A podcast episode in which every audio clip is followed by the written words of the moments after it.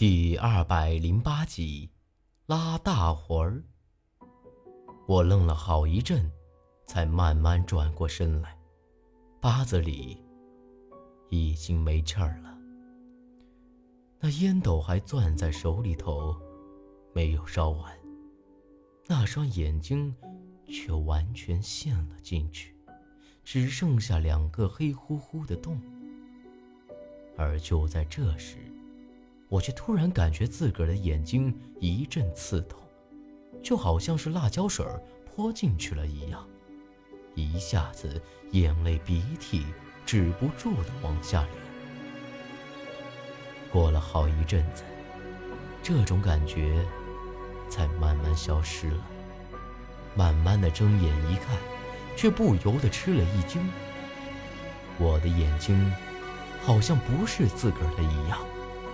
能看到的范围比之前小了不少，只有磨盘般大小，而其他地方全都是白茫茫的，啥都看不见。不过，却比之前看得更远了，就连这江底下的东西也能看得清了。虽然之前八字里就给我说过，他死后，我的眼睛。就会变成阴阳双瞳，但猛地变成这样，我还是有些不适应，赶紧变回了正常的。按照之前八字里的吩咐，他死后，尸体得烧了，丢到江里头。我坐在八字里身边，一直等到那袋烟自个儿烧完了，才把船靠了岸，在岸上。把八字里的尸体给烧了之后，将骨灰撒在了长江里头，又把那大烟袋直接丢在了长江里。坐了一阵子之后，我才划着船朝回赶去。而老杨和苏丹臣看我回来，也都没说什么。一直到了天亮了，老杨才领着我出去。说这以后，我就跟着大伙儿拉纤，只有这样，我才能尽快学会峡江号子。之后大半个月的日子，只要有船要拉纤，我就跟着猫胡子他们一起拉纤，而苏丹臣则和那些女眷留在村里。夜里，老杨会回那洞子里头，我和苏丹臣。则住在村子里头，倒也没再出啥事儿。没有拉纤的活儿，猫胡子会领着大伙儿去码头下货干苦力，而老杨则会专门教我那耗子。加上平日里大伙儿也都教了我不少东西，一来二去的，我倒也学得不慢，而我。也才真正晓得这峡江号子里头的行当，啥拖杠、搬哨、摇橹、推挠、换风啥的，七七八八的一大堆，而每一个号子的喊法也都不大相同。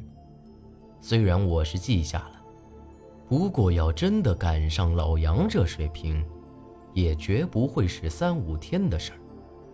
除了这喊号子的行当多，拉纤也是有规矩的。开拉之前，也得烧纸磕头。用老杨的话来说，就是让河神保佑，不要出了岔子，而大伙儿也能省点力气。顺利拉过了险滩，也得感谢河神的保佑。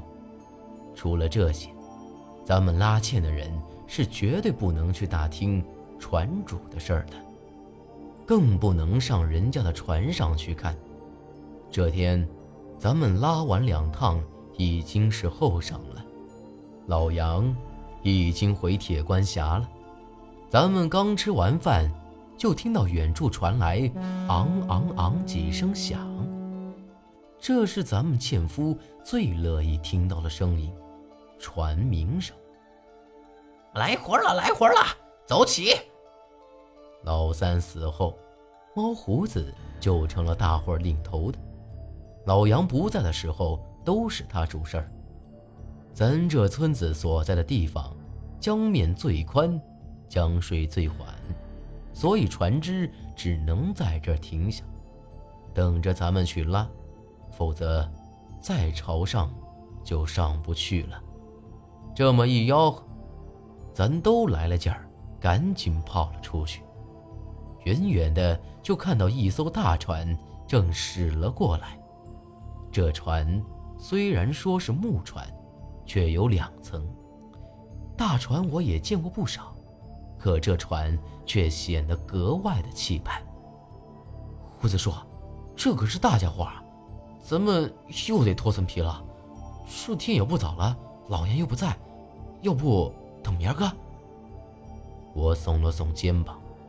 猫胡子哈哈一笑：“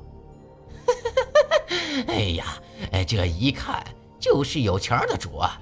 拉他一个，顶咱们拉十天半月的。要是那上头的主儿大方的话，指不定还有赏钱呢。哎，这事儿哪还用惊动洋面？天黑之前，咱能拿完这船，明儿个大伙都歇息一天。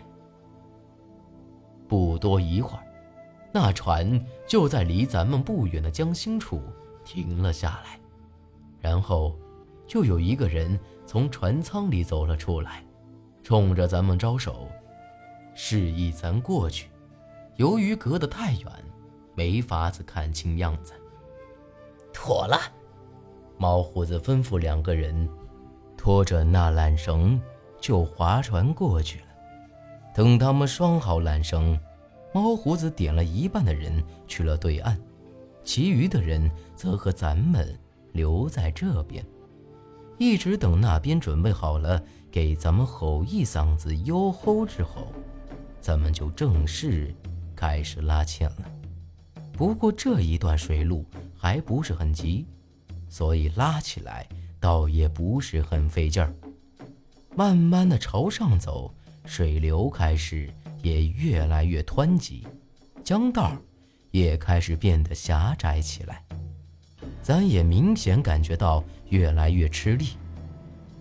然而，就在这时，猫胡子扯起嗓子吼了一声，而紧接着，咱们也都跟着喊了起来：“点手喽，嘿！”我们搂一伙嘿，哟吼耶哟吼耶，哟吼耶哟吼耶。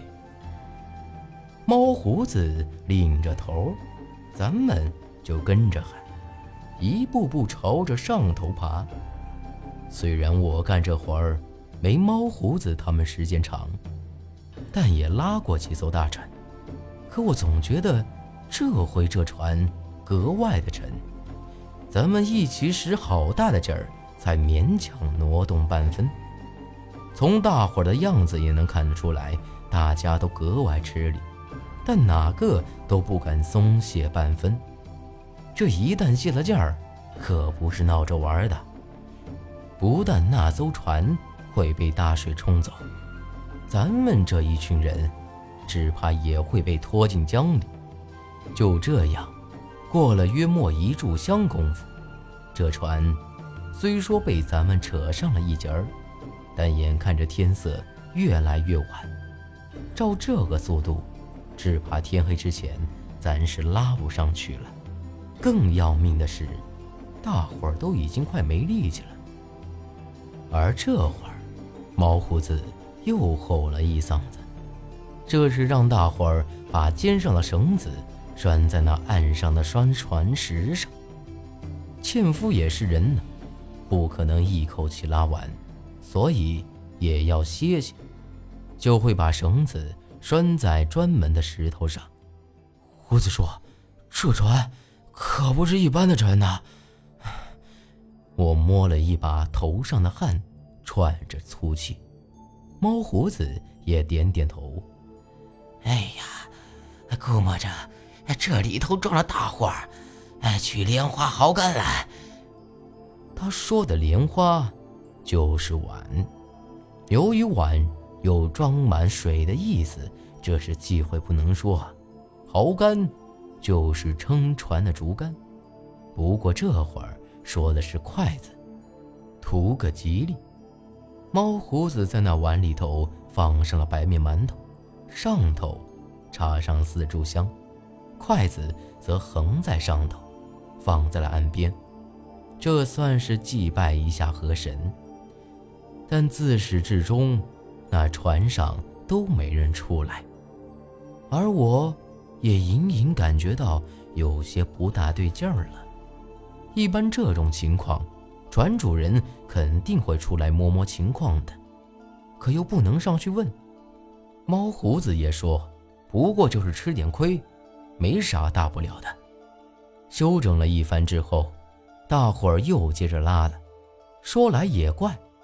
这回却明显感觉轻松了不少，不一会儿功夫就拉上去好大一截儿，我这才放下心来。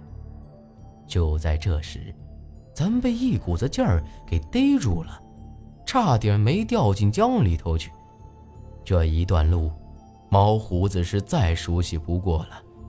虽然水急得很，但下头的暗石早就被清光了。